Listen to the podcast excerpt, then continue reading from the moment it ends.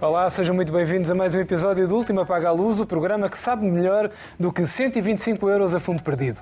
Vamos já avançar para a análise das notícias da semana e para isso tenho comigo os melhores especialistas, a escritora Inês Pedrosa, a historiadora Raquel Varela, o jornalista Joaquim Vieira e o especialista em comunicação Rodrigo Moita de Deus. Hoje começamos em modo massa crítica para falarmos sobre pacotes.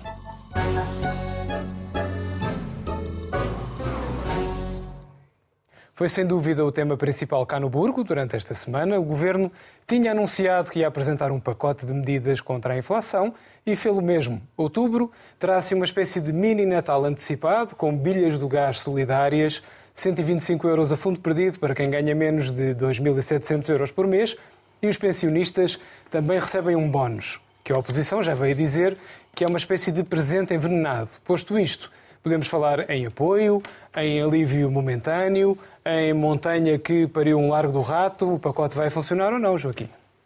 Eh, boa noite. Estou muito feliz por estar na televisão para estes dias a falar de uma coisa que não é a morte da rainha. Ainda. Ainda. Ainda, ainda. ainda. Lá chegaremos, não é? Lá chegaremos. Mas pelo menos temos a oportunidade de diversificar e, portanto, falar de outras coisas. Geralmente o tema da semana foi esta história dos apoios contra a inflação, anunciados pelo, por António Costa na segunda-feira. Um, e, de facto, isto 125 euros que são dados uma única vez, uma prestação a fundo perdido, como tu dizes, que é para, para, para o mês que vem, uh, desaparecem num instante perante uh, os aumentos que têm havido, uma inflação que pode ir aos 7, 8% no ano, portanto não chega sequer para pagar o acréscimo de IVA que houve nas compras, nas aquisições que os países estão a fazer e que o Estado uh, controla, portanto não é uma devolução sequer daquilo que os portugueses estão a, a dar a mais. Uh, e, portanto, sabe a pouco. Uh, da mesma maneira, os 50 euros por filho, é preciso que se diga que os 125 euros é só para quem tem rendimentos abaixo de 2.700 euros, 2.700 euros por mês. Portanto, fora disso, uh, a chamada classe média. Bom, 2.700, se calhar já é a classe média, de uma maneira, não é? Eu vou recebê-los, não sei se tu não vais. Não, não, questão, entramos aqui na vida privada. uh, Tu vais, mas eu estou reformado, portanto, ah, eu, eu recebo como reformado. tem um bónus pensionista. Eu tenho um bónus pensionista, metade, metade da minha pensão. Meio é bónus. Eu, no é, caso, é meio bónus. É, meio bónus, é isso que eu vou receber. Portanto, 50, 50 euros por filho. Uh, até aos 24 anos. Até aos 24 anos. Portanto, também ainda tenho uma hipótese. uh, mas também é só uma prestação e, portanto, tudo isto vai desaparecer.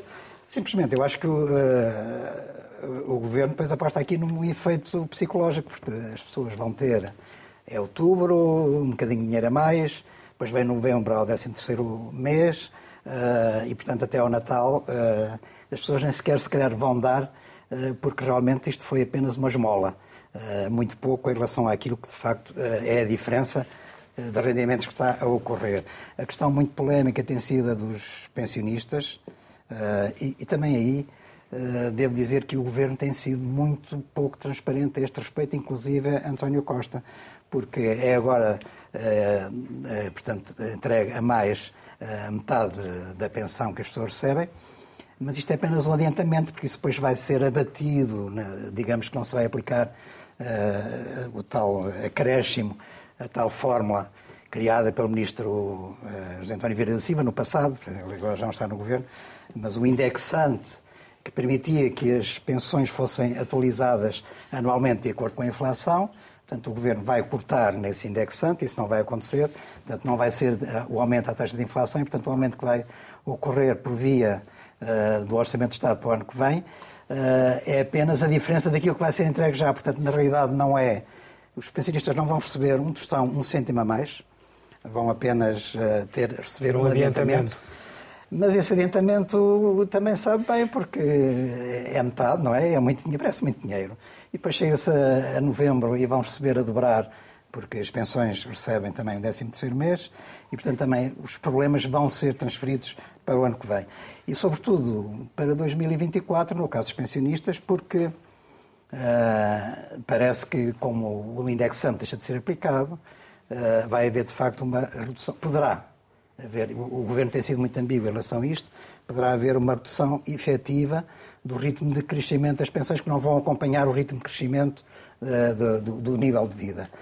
Um, Uh, António Costa diz que não, uh, quer dizer, o Governo tem, de uma forma geral, e os deputados ligados ao PS, os deputados do PS, têm dito não, os, os pensionistas em 2024 não vão receber um cêntimo a menos. Mas a questão não é, não é receber um cêntimo a menos. Fala-se de comparações com, uhum. com o Governo Passos Coelho, quando houve cortes efetivos nas pensões e tudo isso. Não, a questão não é receber um a menos, mas é receber de acordo com o crescimento normal. E isso provavelmente não vai acontecer. E, portanto, o Governo prepara-se aí para fazer alguma poupança. A situação não é fácil, a dívida pública é enorme, como se sabe, eh, as taxas de juros vão subir, isso pode ser uma ameaça sobre as nossas contas públicas, sobre o déficit e sobre uh, o objetivo das contas certas, que eu até acho importante ter contas certas e, portanto, nesse aspecto, eu acho que é fundamental que o, que o Governo mantenha essa meta. Uh, e, portanto, é preciso cortar em alguma coisa, porque o dinheiro não dá para tudo, naturalmente, e é possível que os pensionistas deste, deste país sejam um dos alvos, mas tudo isso está para definir em 2023 e, portanto, o Governo, na, na, verdade, o que está é adiar um problema que vai ter que debater com mais profundidade para o ano que vem. É, Rodrigo. Nós assistimos a um spin dentro de um spin, que é uma coisa divertidíssima. Uh, vamos tentar perceber o encadeamento das coisas. O, o, o Governo não tem instrumentos para controlar a inflação. Portanto, não estamos a falar da década de 80, eh, em que não existia moeda única e, portanto, o governo podia intervir na política macroeconómica para travar ou tentar reduzir a inflação. E, e, de repente chegou-se a esta conclusão engraçada que é a melhor forma então é intervir junto das pessoas, que é uma coisa inédita. Eu ainda sou do tempo em que as pessoas pronto, tinham que viver com a inflação e o Estado que resolvesse o problema da macroeconomia. Agora não tem que resolver o problema da microeconomia, que é eh, a minha economia pessoal. Isto é uma coisa inovadora. Eu não estou a dizer isto com, com desprezo ou, na, ou, ou à laia de, de, ataque político. Não tem nada a ver com isso. Tem a ver com uma, uma mudança enorme de paradigma que existiu, porque de facto o governo não tem instrumentos para controlar a inflação. E, portanto, estava pressionado para fazer qualquer coisa. Ah, e, portanto, assistimos. Está a acontecer ao nível europeu. Está a acontecer em todo lado. Não, não, não, não, é, não é em países que não têm mecanismos de controlar a inflação. Estão a fazer basicamente tudo, estão a fazer mais ou menos a mesma coisa, mais ou menos a mesma coisa. Então, ah, perante a pressão da oposição e mesmo da opinião pública, mas eu acho que até, até, até muito, muito por pressão da, da oposição e, dos, eh, e das corporações, eh, até, até mesmo empresariais. Não é? Existia coisas extraordinárias de, a pedir-se dinheiro para tudo e para nada. Quer dizer, hoje em dia já não se trabalha sem o dinheiro do governo, que é uma coisa eh, seria mais barata. Estás a dizer que as empresas se encostam ao dinheiro do, do? Muito, ou seja, que há, que há muito vício passa-se qualquer coisa na economia e o governo tem que intervir. Quer dizer, mas isto é válido para cidadãos Aliás, e vem, também para empresas. Tem os apoios para as empresas agora, ainda faltam ainda Sim, falta, e aquilo parece uma romaria, não é? Um que diz que a eletricidade não, não dá, que o preço da eletricidade é muito caro, o outro que não sei o quê, que precisa de apoios para isto, apoios para aquilo, apoios, apoios. Mas, enfim, um, à frente. Portanto, o universo é, é uma romaria, não é? Na televisão. Rodrigo nós vemos. Nós, nós vemos na televisão que parece uma romaria a pedir-se dinheiro. A mão invisível, uh, afinal, está estendida. É, é, uma, é, uma, é, é, engraçado. Por isso é que o país também está no estado em que está. Bom, mas, o, mas de repente nós temos 5 mil milhões de euros de excesso de receita, excesso, excedente de receita do, do Estado, e temos um pacote que vale 2 mil milhões de euros. É evidente. o governo diz que já vai nos 4 mil milhões, é, certo, uh -huh. contando com os apoios que já vieram E com as cativações. É? O... Mesmo assim tens uma diferença uh, um, favorável ao Estado uh, no valor de mil milhões de euros. É, é, é, é engraçadíssimo tudo isto, mas parece-me evidente, daquilo que vi, ainda por cima na sequência, temos a apresentação do Primeiro-Ministro das medidas, com, com grande com grande fulgor, e depois temos a conferência de imprensa do Ministro das Finanças que diz uma coisa importantíssima, que é a amortização da dívida pública. O último slide, se não me engano, é sobre a amortização da dívida pública. Ou seja, a grande preocupação do governo, e bem, é a taxa de juros da dívida pública portuguesa. Ponto. Tudo o resto, aquilo foi um, uma encenação, foi um teatro, foi um teatrinho. Correu foi muito mal. Correu foi muito mal. Eu acho, aliás, que o governo está a chegar àquele ponto em que tudo aquilo que faça, mesmo que seja bom, começa, começa a fazer eh, ricochete. Mas ele não está lá. Mas aquilo correu francamente mal, até por causa da questão das pensões que é atrapalhice monumental. E na, e na, questão das pensões, das duas, uma. Ou aquilo é feito de boa fé, e portanto houve alguém que meteu os pés pelas mãos. E, porque meteu os pés pelas mãos, não, não, não é possível, ou então aquilo é por maldade. Eu estou, porque na prática os pensionistas vão perder dinheiro. Aquilo é uma maneira de alterar a lei e controlar o aumento das pensões. Mas eu quero acreditar que até, até foi por boa fé. Ou seja, fizeram geneira. Ninguém fez as contas há dois anos, porque, quer dizer, que governo é que as contas fazem há dois anos? Que exagero, não é? Nem há seis meses. O, e, portanto, aquilo fica, fica, fica mal explicado. Uh, pior, a medida em si é trágica. Eles provavelmente vão ter que alterar a lei, uh, vão ter que ir correr atrás do prejuízo, mas não me parece que tenha existido a intenção de cortar dinheiro aos pensionistas. Não, não me parece mesmo, não. Acho que foi mesmo um erro. Pronto, ninguém fez as contas há dois anos. Depois há o problema da coerência. Como vamos sempre a correr atrás do prejuízo, nós fazemos umas coisas extraordinárias, que é, nós temos um problema de desigualdade social e, e aumenta-se todas as pensões. Mas eu tenho pensões de 4 mil e 5 mil euros. Mas porquê é que eu vou aumentar, uh, vou estar a dar uma bonificação em cima de uma pensão de 4 ou 5 mil euros? Temos um problema de inflação, que é um problema de excesso de liquidez no mercado, despejamos dinheiro em cima do mercado. Temos um problema com o mercado de arrendamento, ninguém quer pôr casas para, para alugar porque é mais rentável vendê-las, congelamos as, as rendas. E, portanto, não resolvemos problema nenhum. Na prática, estamos a tentar sobreviver mais um ano, e vai ser um ano muito complicado, exatamente por causa das taxas de juros da dívida pública. Pronto, tudo o resto, aquela conferência de imprensa teria sido provavelmente evitável. Inês. Boa noite.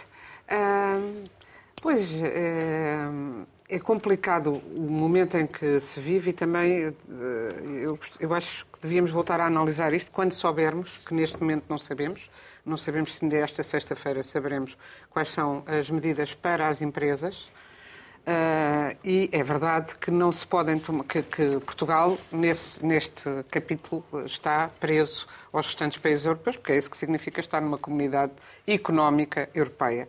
Uh, evidente que, que eu, eu, embora me pareça pouco, pouco do ponto de vista do consumidor, uh, claro, os 125 euros uh, apoiam, apoiam os aumentos da inflação durante um período, mas é pouco para suprir a continuidade prevista dessa inflação. os 50 euros, eu gostaria de falar aqui do. É mais do que os valores, claro que todos gostaríamos que os valores fossem outros e provavelmente não é possível. Mas tem havido debates, e era o que o Rodrigo agora no fim estava a dizer, porque todos os pensionistas serem aumentados, mesmo aqueles que têm altas pensões.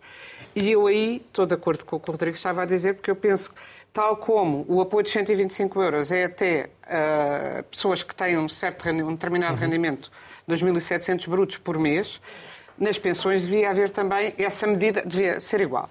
Já os 50 euros por filho, que tem sido aí criticado, havia um, um artigo da Susana Peralta, por exemplo, e outras pessoas criticando que nem toda que as, os filhos, as crianças, os adolescentes têm situações económicas diferentes com as famílias, mas aí eu penso que o princípio de tratar de forma igual todos os jovens e crianças é mais importante até do que as dificuldades que essas crianças têm. Ou seja, aí penso que, uh, tal como me chocava quando a minha filha estava na escola, na escola primária, ver na porta, e, e na altura protestei contra isso, uh, o nome dos meninos carenciados que tinham uma bolsa de apoio, havia, tinham que fixar aquilo, não sei se qualquer coisa legal, então fixavam na porta da escola. Meninos carenciados com bolsa de apoio, que eu acho tenebroso. E, uh, também acho que eh, se deve evitar ao máximo qualquer diferença que os jovens, que os jovens e as crianças sintam que eles têm um apoio, eles são os pobrezinhos e os outros não são. Acho que essa, essa noção, para mudarmos o estado mental do país, que demora muito mais a, até a mudar do que o estado económico, essa, essa noção de igualdade de base é fundamental e eu apoio completamente. Agora, hum, são medidas pontuais e de, de resposta muito, eh, muito impressionista. Esta semana também eh, a conferência de imprensa, gostaria aqui de dizer isso, de, de, de quinta-feira, depois do Conselho de Ministros, também foi estranhíssima, parecia uma coisa mais ou menos soviética, em que faziam-se perguntas à Ministra da Saúde e respondia à Ministra da Presidência a Ministra da Saúde continua por lá e continuamos à espera do Ministro da Saúde, também não se percebe porquê. Já temos, já temos. Ah, já temos? Já temos, já temos. Então foi agora Aqui mesmo. Foi anunciado esta tarde. Então pronto. Uh, uh, mas ela ainda ontem estava, estava lá a responder, sem responder, a marcar a presença a, a outra a Ministra Sombra de Costa a responder. Portanto, eu acho não acho que o governo esteja por um fio porque tem uma maioria absoluta e, portanto, está confortável nessa maioria absoluta. Costa está confortável nessa maioria absoluta para ir fazendo o seu jogo, uh, mas, mas, penso que, que, é um, que, são maus sinais, uh, porque nestas coisas, mais do que a economia, é, é bom. É, a governação começa pela maneira como se tratam as pessoas. E, portanto, o destratamento de Marta Temido neste processo todo é uma coisa uh, que fica registada e que fica, para mim, fica na história. E, o, e, e, e da mesma forma, uh, uh, há, uma, há uma sensação de nós temos o poder, nós podemos tudo. Eu, no caso do António Costa, eu faço o que quero porque eu tenho o poder que precisa, que eu acho que ele precisa urgentemente travar. Bem, Raquel. As maiorias absolutas. É, exatamente. Boa noite a todos aqui e lá em casa. Eu acho que nós podemos ter sobre estas medidas eh, opiniões muito distintas, como é óbvio. O que não podemos é mentir e dizer o que queremos. E o ónus que repousa sobre o governo não é sobre as opções que faz, tem maioria absoluta, tem um programa político, são legítimas. O problema aqui são é, a sucessão de mentiras que são oferecidas dizendo que se está a ajudar as pessoas e a economia, quando o que se está a fazer é garantir realmente a proteção da dívida pública, que é uma dívida privada. E eu queria dizê-lo, eu queria dizê-lo com factos, porque nós temos que ir lá. A primeira mentira é que nós vivemos uma economia de guerra que é responsável pela situação de crise económica mundial.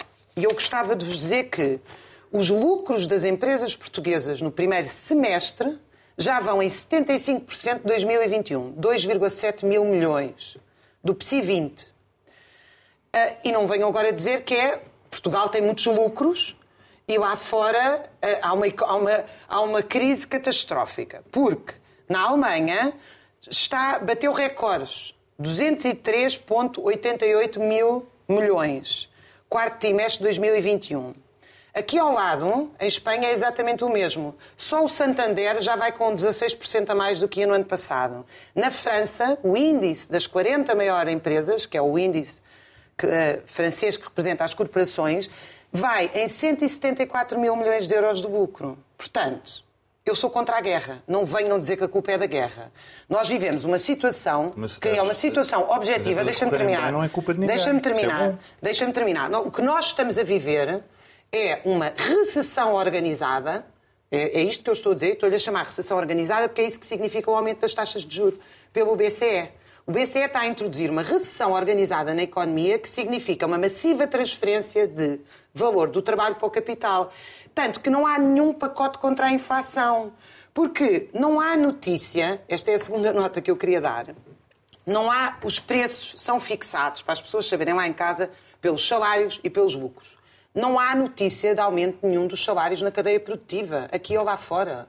O que nós temos, como eu aliás acabei de dar uns números, isto são números oficiais, não são números que eu inventei da minha cabeça. O que nós temos é uma orgia de lucros que está a ser feita porque as pessoas estão a comer massa e arroz, não têm acesso a proteína de qualidade, não têm acesso a lazer, não têm acesso à educação, estão transformadas em animais que não conseguem sair de casa, que não conseguem dar uma educação decente aos seus filhos, que têm a sua saúde posta em causa, para viver com salários que são absolutamente incompatíveis sequer com a reprodução biológica das próprias pessoas. E, portanto, lançar 125 euros é obsceno, porque isto não serve para nada. São 10 euros por mês que não cobrem inflação e que o Governo, aliás, nem sequer tem a honestidade de admitir que isso é só o carregada com a arrecadação de IVA é superior ou equaliza aquilo que supostamente está a dar, não está a dar nada. Todos nós pagamos uma brutalidade de impostos, inclusive no IVA, inclusive na inflação, e, portanto, isto, de facto, é uma medida de organização da recessão para proteger a dívida pública. É isso que está a ser feito. Não há inflação temporária nenhuma, não há uma crise mundial em que estamos todos no mesmo barco,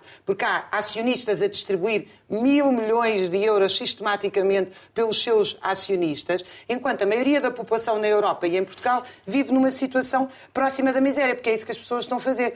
E deixem-me só acrescentar uma coisa. Esta de distribuir dinheiro, como o Rodrigo disse, é inovadora, mas é inovadora eh, tem, tem um patrono chamado AEC, que é o patrão ideológico do neoliberalismo que disse, e muito bem, nós precisamos de desemprego para controlar o preço da força de trabalho, mas queremos evitar revoltas sociais. Então distribuam os rendimentos mínimos, umas migalhas. Essa ideia é uma ideia teórica desenvolvida pelo AEC. As pessoas é que meteram na cabeça que o neoliberalismo é menos Estado. Não é. O neoliberalismo é Estado a defender as empresas, é Estado a defender os acionistas, é Estado a defender os lucros e depois umas migalhas para ver se as pessoas se contentam com viver abaixo da reprodução biológica. Porque é isso que se passa no país. É que os lucros do Santander têm a ver com a guerra da Rússia? E acrescento uma nota, nada. Nada. Ah. Foi isso que eu disse. Eu- Mas, e mas é mais acrescento uma importante para nota. esses resultados. O fim da pandemia. E acrescento uma nota. Rússia. Que tu, de- que tu E acrescento é uma nota, e acrescento, sem dúvida, sem é dúvida, na Rússia, nos Estados Unidos, em Portugal, na Europa, o neoliberalismo Não é igual. existe Não em é todo lado.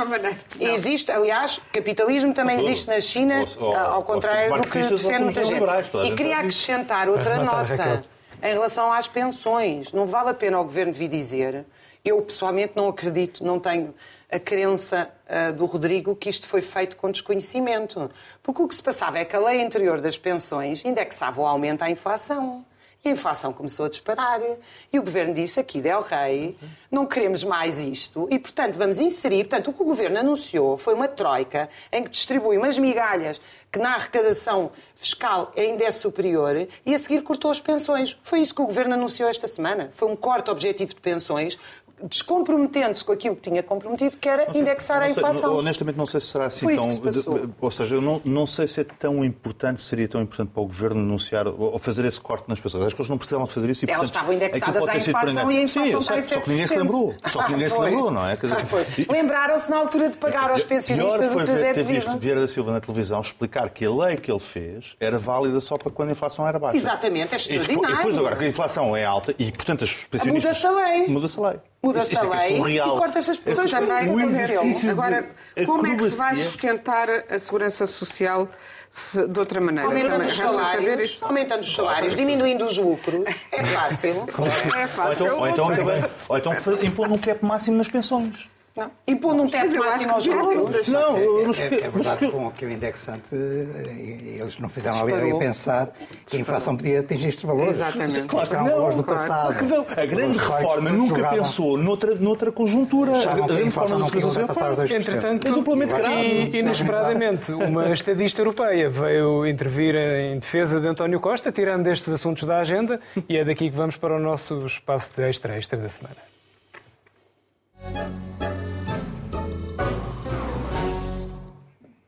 Depois da morte de Gorbachev, era talvez a última grande figura do século XX. Isabel II de Inglaterra teve 70 anos de reinado e viu a história da Europa e do mundo dar muitas voltas. Os seus partidários defendem que a monarca britânica teve um papel decisivo nessas voltas. Os detratores da instituição monárquica tendem a achar que ela ficou a olhar para o mundo do alto do seu privilégio. A verdade é que Isabel II é uma mulher que fica para a história, não apenas por questões de poder e de política, mas também pelo lado da cultura pop. Imagine-se, Inês, que marcas deixa esta mulher do século. de facto, uma mulher do século. Eu, sem sectarismos, eu acho que devemos procurar ser justos nas nossas apreciações. Eu sou veementemente republicana, sempre fui. Mas, sem sectarismos, devo, dizer que esta mulher foi uma grande servidora pública. Foi uma mulher que honrou o serviço público. ah, e que se dedicou, dedicou a vida toda ao serviço público. Também teve, uma- teve sorte numa coisa fundamental para o, para o papel dela.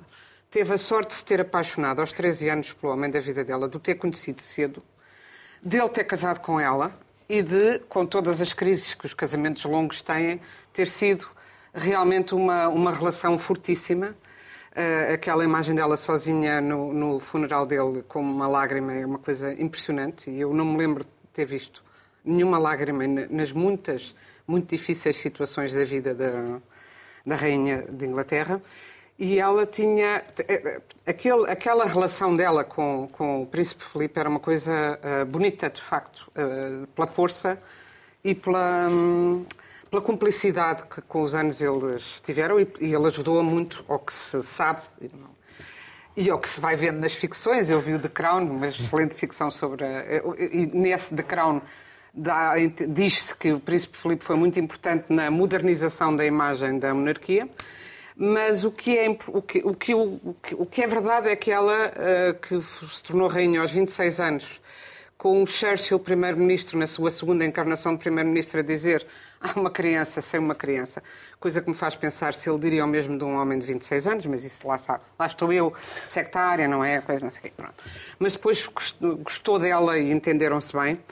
É claro que a rainha eh, eh, constitucionalmente não tem poder, mas tem o poder de unir eh, a Grã-Bretanha, que se tornou menos grande durante o longo reinado dela, E ela soube e fazer ameaça isso. tornar-se ainda menos. E, e ameaça tornar-se cada vez menos com as coisas, com as sucessivas mudanças eh, e com o Brexit e com muitas outras. Mas, por exemplo, no reinado dela passou, houve uma queda na industrialização, aliás, o período de Thatcher eh, terrível e parece que se dava muito mal ela e a Thatcher, mas nunca se superou nada cá fora do, do, da, da, da, rainha.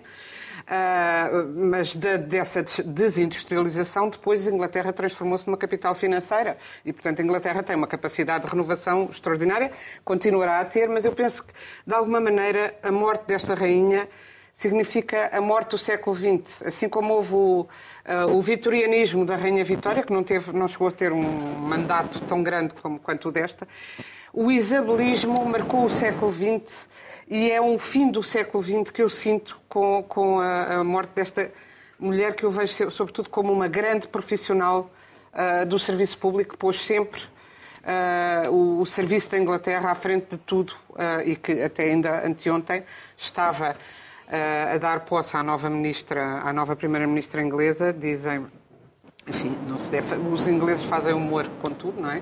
Portanto, há quem diga que foi porque viu uma segunda Thatcher a chegar perto dela que, uh, que, ter, que, que pode-se dizer que pediu Achou adeus. Que era demais. Não, disse adeus, vê lá se me levas, que já, já me chegou a primeira, não quero a segunda. Isso é muito mazinha.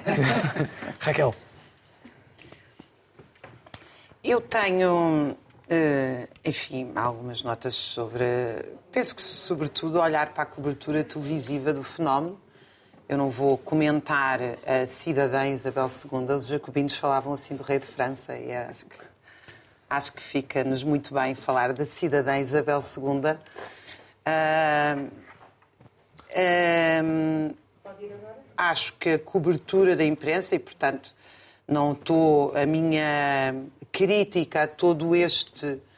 Um, a toda esta cobertura e à situação e à monarquia inglesa é à instituição e não à pessoa, é pessoa em causa, cuja vida eu desconheço uh, uh, em grande medida e, portanto, não tenho, não tenho uh, nenhuma um, simpatia especial pela pessoa, nem nenhuma antipatia especial pela pessoa.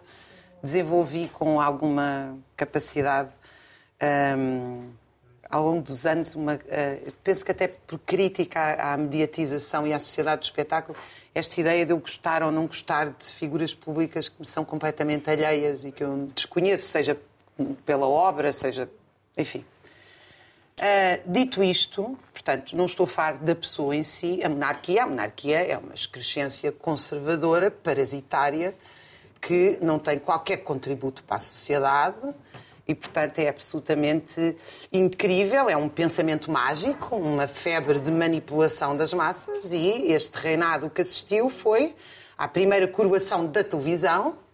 Eh, e, portanto, é uma rainha, foi uma, uma monarquia pop. Volto a dizer, não estou aqui a falar individualmente da pessoa, mas o que aconteceu foi uma, uma espetacularização de um regime em profunda decadência e de um país em grande decadência. Portanto, é curioso como a, imprensa comprou esta ideia de a constância, a força, a história, quando aquilo que se assistiu nestes 70 anos foi à, permanente degradação da Inglaterra e submissão face aos Estados Unidos. E, portanto, é justamente o contrário, do ponto de vista histórico, daquilo que foi. E a mim impressiona-me a visão absolutamente acrítica da imprensa que optou, quanto a mim, dá tiros nos pés, ganha no imediato algumas, uh, algumas um, eh, audiências e depois a prazo as pessoas migram para as telenovelas verdadeiras que são melhores, que é a Netflix e as suas séries, porque evidentemente isto é uma, uma, uma coisa completamente desequilibrada, a forma como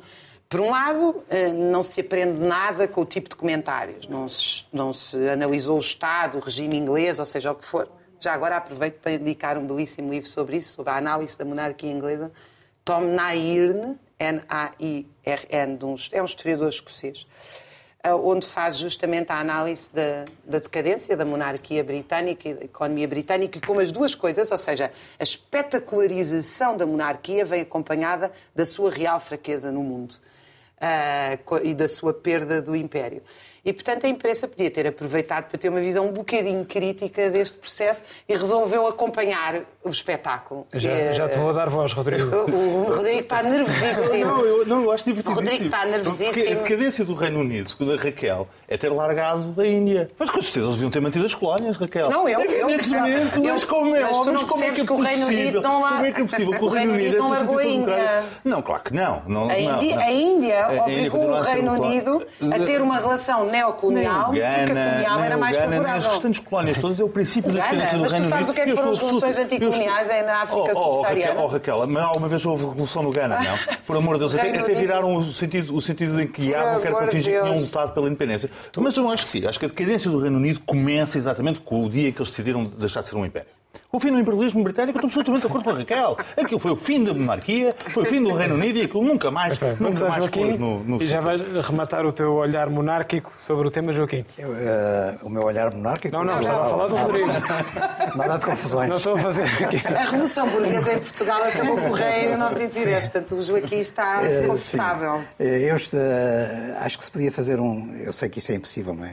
O exercício de história alternativa, que era imaginar o que seria o mundo e o que seria a Grã-Bretanha se não existisse, se não tivesse existido Isabel II e outro rei qualquer. Rei ou vários reis, porque um recorde de 70 euros de, de, de reinado de uma só pessoa é uma coisa extremamente difícil de atingir.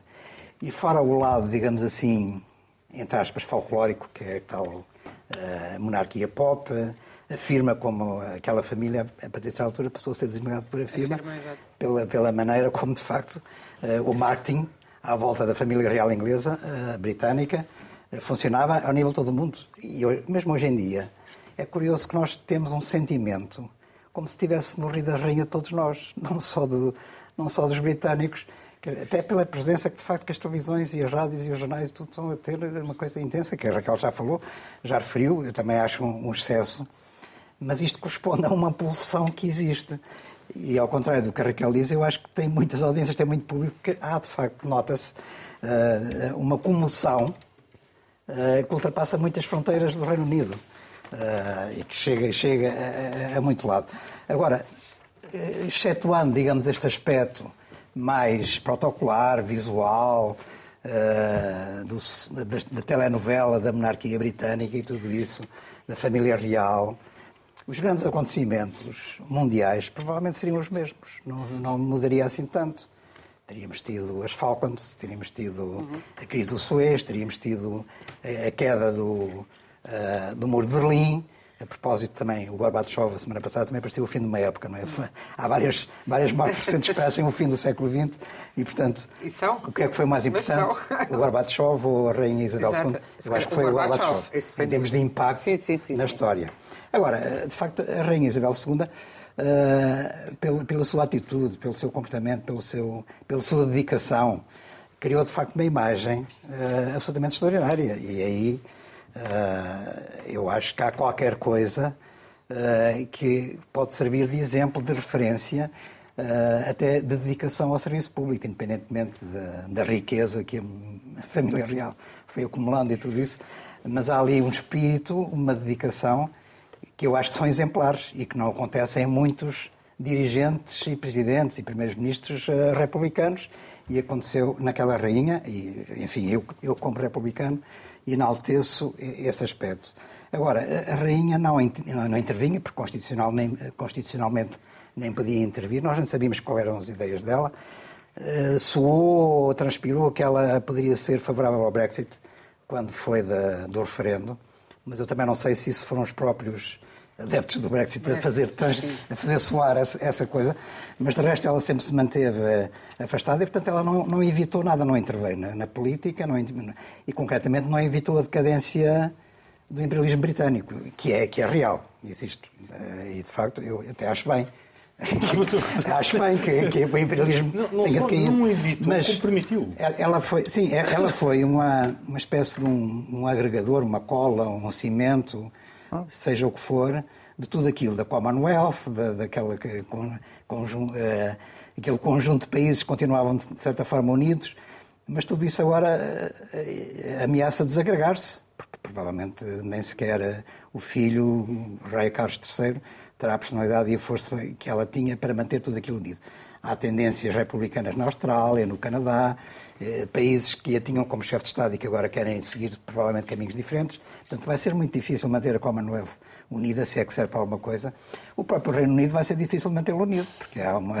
a Escócia quer sair, por exemplo, e a Irlanda do Norte também, pela primeira vez este ano, um partido que advoga uh, a união da Irlanda ganhou as eleições legislativas e, portanto, tudo isto leva a pensar que a vida do herdeiro, filho, sucessor de Isabel II não, vai ser fácil, que se calhar a influência dela real não era assim tanta, não sei como exemplo, nada mais do que isso, como referência, nesse caso, sim, era um perfil eh, que, que, deve ser enaltecido e que as coisas vão mudar e, portanto, isto foi uma época dourada, de certa maneira, pela estabilidade que, apesar de tudo, ela assegurou, eh, pelo conto de fadas que havia um pouco à volta daquilo, mas agora vamos para a vida real e, se calhar, as coisas vão ser muito diferentes. Rodrigo.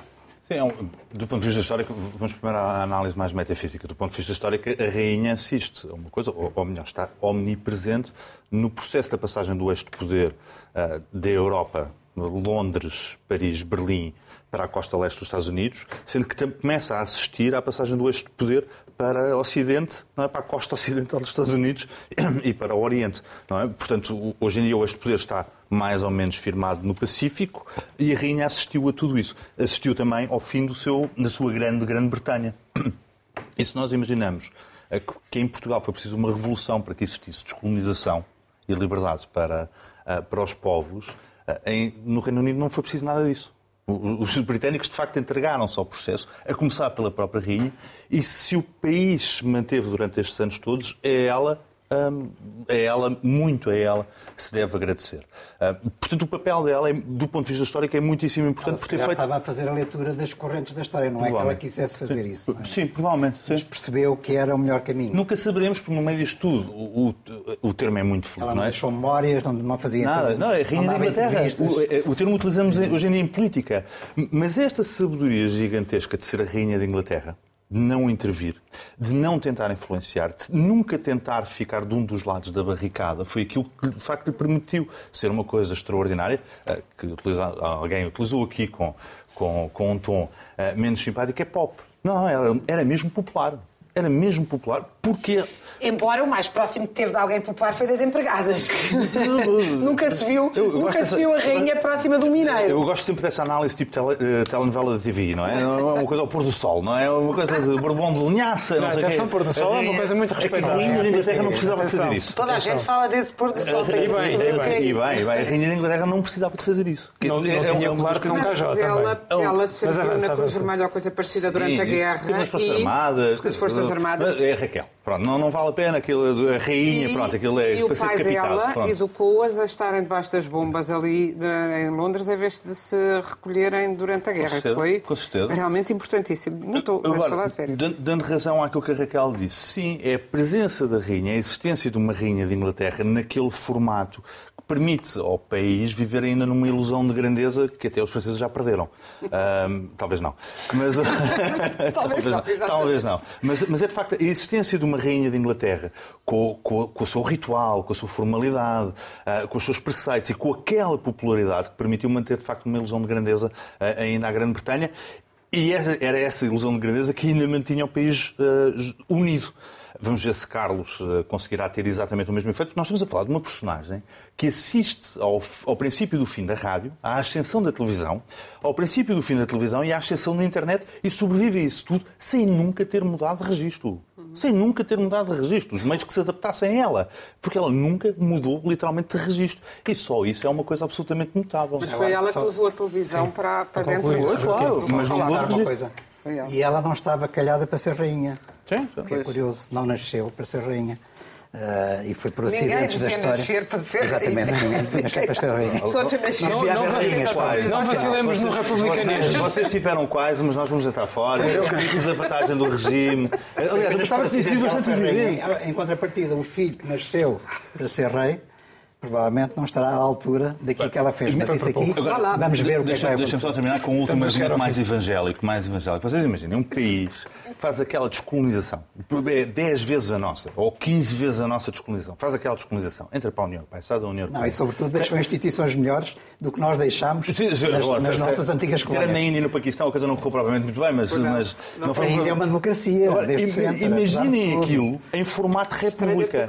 Não, não acontecia. Imaginem este percurso todo do- Reino Unido nos últimos 70 anos, em formato república, com eleições de 5 em 5 anos e sem uma rainha de Inglaterra. A Não França teve uma descolonização mais turbulenta. Garrinhas, Mas era uma assim, uma uma Estamos a chegar ao fim do nosso tempo. Vietnã. Eu, eu sinto um pouco de falta de jacobinismo neste programa, é o que tenho a dizer. E vamos Eu muito dei o meu rapidamente. melhor, eu dei o meu melhor. Obrigado. Vamos Queres que eu com. repita? Ninguém deve nascer rainha, Muito nem bem. rei. Repito. Pronto. Então agora fica mais vincado, fico contente. Eh, Agora vamos rapidamente às gordas com as manchetes da semana.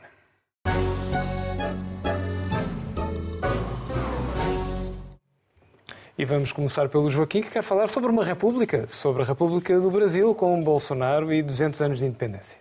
Eh, o aspecto, eu salientei esta notícia do público porque, portanto, como se sabe, o Brasil celebrou este ano os 200 anos da, da proclamação do Grito de Ipiranga, portanto, a proclamação da independência em relação à potência colonial, que era Portugal.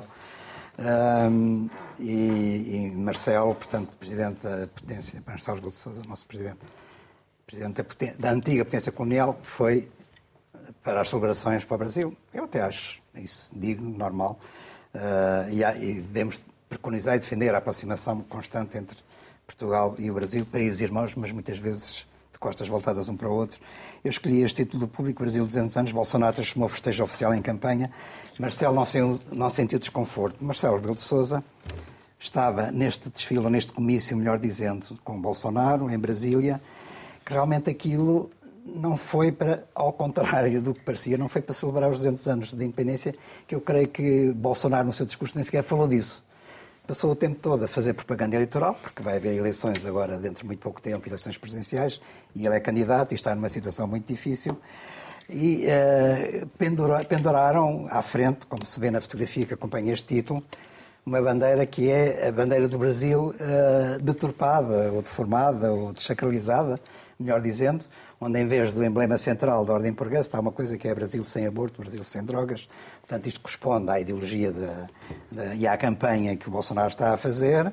Eh, ao, ao lado de Marcelo Rebelo de Sousa, que estava, por sua vez, ao lado de Bolsonaro, estava um, um amigo de Bolsonaro, eh, que é um empresário que está- tem problemas complicados com a justiça. eh, e, portanto, este enquadramento todo, Marcelo Rebelo de Sousa achou isto normal e depois veio dizer que não sentiu desconforto. Então não, é, não era para sentir desconforto. Eu acho que Marcelo Rebelo de alguma forma, tinha que se distanciar, ou prevendo o que ia acontecer e, portanto, não estar presente neste evento, mas discursar onde discursou, que foi, no, penso no Congresso, eh, ou então dizer que isto, de facto, não era uma coisa muito agradável, quer dizer, está, de alguma forma, a calcionar aquilo que é um- o aproveitamento, a apropriação do cargo de Presidente da República por parte da- da- de Bolsonaro para fazer campanha eleitoral. e, Muito de bem. facto, devia haver um distanciamento da antiga potência colonial em relação a isso. Já com a história do- da ida do coração de Dom Pedro 60 também foi um problema, mas isso aí foi o Presidente da Câmara do Porto. Também não sei se houve aí o distanciamento suficiente e, portanto, de alguma forma, involuntariamente, é verdade, é? porque não, não, não quer dizer que os nossos eh, eleitos estejam a apoiar. Bolsonaro, mas involuntariamente estão a servir de eh, figurantes, digamos assim, nesta campanha indecente que Bolsonaro está a fazer. Rodrigo, uma notícia sobre poupança de energia. Sim, para, para- até para elogiar o, o- o plano que o, que o Governo apresentou, mas não era bem o elogio ao Governo que eu queria fazer, era mais um recado aos portugueses, aos portugueses entre aspas, a, a- a todos. Quer dizer, o tempo da energia barata acabou. Ah, E mal será se ficarmos todos à espera de um documento do Governo a explicar-nos como é que temos que poupar energia. É, isto é de malucos. É, ou pior, ou com leis sobre poupança de energia. Ninguém precisa de um guia do Governo. Ah, quer dizer, nós, apesar de tudo, somos todos cidadãos com mais de 18 anos, devemos saber apagar as luzes ou reduzir a temperatura Aliás, do frigorífico. do nosso programa. Ou, ou não ligar, ou não ligar tantas vezes o ar-condicionado. É daquelas coisas básicas que eu acho que depois o país perde nisto. Vai ficar a discutir qual é a lei sobre o consumo energético, mas então não tenho mais de 18 anos, não sei. É que ainda por cima nem sequer sai barato. É uma questão de bom senso económico, para além do bom senso ambiental. E, portanto, uh, parabéns ao Governo. Espero que os portugueses tenham um bocadinho mais de juízo. E não é por causa de, de metas comunitárias ou de documentos do Governo que nós temos que reduzir o consumo. Nós temos mesmo que reduzir o consumo. Inês, desigualdade de género. Temos muito pouco tempo, eu sei, e esta notícia é uma repetição de uma notícia que já há uns anos uh, saiu e que eu trouxe aqui, só que há uns anos era. Uh, ao ritmo, agora é, ao ritmo, há, há uns anos era. As mulheres demorarão 270 anos, salvo erro, 270, a chegar à igualdade. E agora é 300. Uh, segundo vinha esta notícia no Observador, mas depois veio noutros jornais e, e é de uma, um estudo das Nações Unidas, estudo que, que, que é recorrente e parece que a situação de, de, igualdade, a desigualdade entre homens e mulheres e outros tipos de desigualdades, mas esta também, uh, aumentou durante a pandemia. E eu penso que se não, penso, se não uh, tomarmos atitudes, uh, muitas vezes, ah, isso é que o tempo vai ao sítio, não sei o que, que o tempo, pelos vistos, até recuou em relação ou que já existia. Uhum. E um dos problemas centrais é que uh, falar de mulheres, o feminismo está muito na moda, mas falar de mulheres deixou de estar na moda. De repente só há pessoas. Só havendo pessoas, deixa de haver assassinos de mulheres por serem mulheres, deixa de haver violência doméstica. É a mesma coisa que nós, quando fazemos os nossos censos, não, não queremos saber a etnia, porque não, não, há, não há racismo. Se nós não sabermos se não tivermos dados sobre as, as pessoas que vivem e as condições em que vivem, aí é que não sabemos se há racismo, se há sexismo. Não, portanto... Vamos fechar então com a Raquel. Raquel, notícia sobre jatos privados. Que eu trouxe da revista Jacobin uhum, para garantir que havia representatividade muito bem, muito bem. democrática.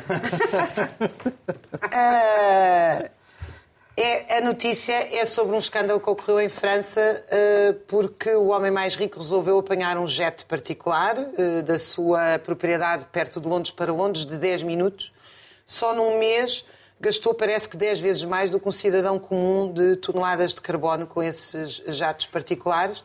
E, uh, entretanto, foram-se, foi-se ver, um, analisar as rotas dos jatos particulares dos donos de empresas em França e, em média, Uh, uh, alguns deles, em um dia e meio, gastam o mesmo que uma pessoa como nós durante um ano. É muito curioso que esta gente nos manda andar de bicicleta e ser vegan. Assim concluímos com a mobilidade do nosso último Apaga a Luz. Despedimos com amizade. Até para a semana.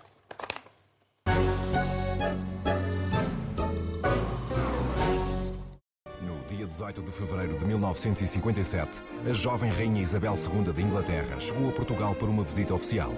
Portugal acolheu-a, recorrendo à pompa do passado, do tempo dos reis. Mas no Terreiro do Passo, o país mostrou também ao mundo que já possuía a maior novidade tecnológica daqueles anos: a televisão. Eh, quando a Rainha chegou, eh, as primeiras imagens foram captadas por mim. Eu estava numa janela do Ministério das Finanças que abrangia o Tejo e, e o Cais das Colunas. Eram estas câmaras que você vê aqui, eram espalhadas, uh, umas câmaras muito levezinhas que podiam ser transportadas com muita facilidade de um lado para o outro. Há uns incríveis 65 anos, a RTP já estava em cima do acontecimento pop, lá está. Agora sim, despedirmos com a amizade. Até para a semana.